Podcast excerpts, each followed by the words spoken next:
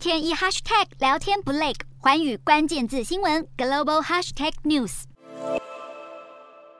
自从乌俄战争爆发以来，全世界人权机构都对俄军在乌克兰传出的种种暴行加以挞伐。但是会在战争混乱局面中做出不理智甚至违反人权的，往往不单只是其中一方。国际特赦组织在基辅时间四日公布了一份最新调查报告，指出乌克兰军方在哈尔科夫州、顿巴斯地区以及尼古拉耶夫州等地所运用的守备战术，似乎让十九个市镇的平民暴露在危险之中。根据报告，乌军也曾将五个地区的医院与二十二所学校。用作军事基地，违反战争法规定。对于这些指控，乌克兰当局则抗议，国际特赦组织把乌军保卫家园与俄军侵略行动画上错误的等号。虽然国际特赦组织呼吁处于守备状态的乌军也必须遵守国际人道法律，但也强调俄军在乌东地区犯下的战争罪与乌军的战术毫无关联，并警告俄罗斯不要拿乌军战术波及平民为借口，合理化自己的蛮横行径。另外，乌克兰当局也在三日说明最新战况时警告，俄军已经在乌南地区部署重兵，准备展开攻击。他们还同时成立一支打击部队，攻击目标是泽伦斯基总统的家乡克利夫洛。而就在战事可能扩大之际，挺乌的西方民主阵营坚决采取强硬态度对抗进犯的俄军。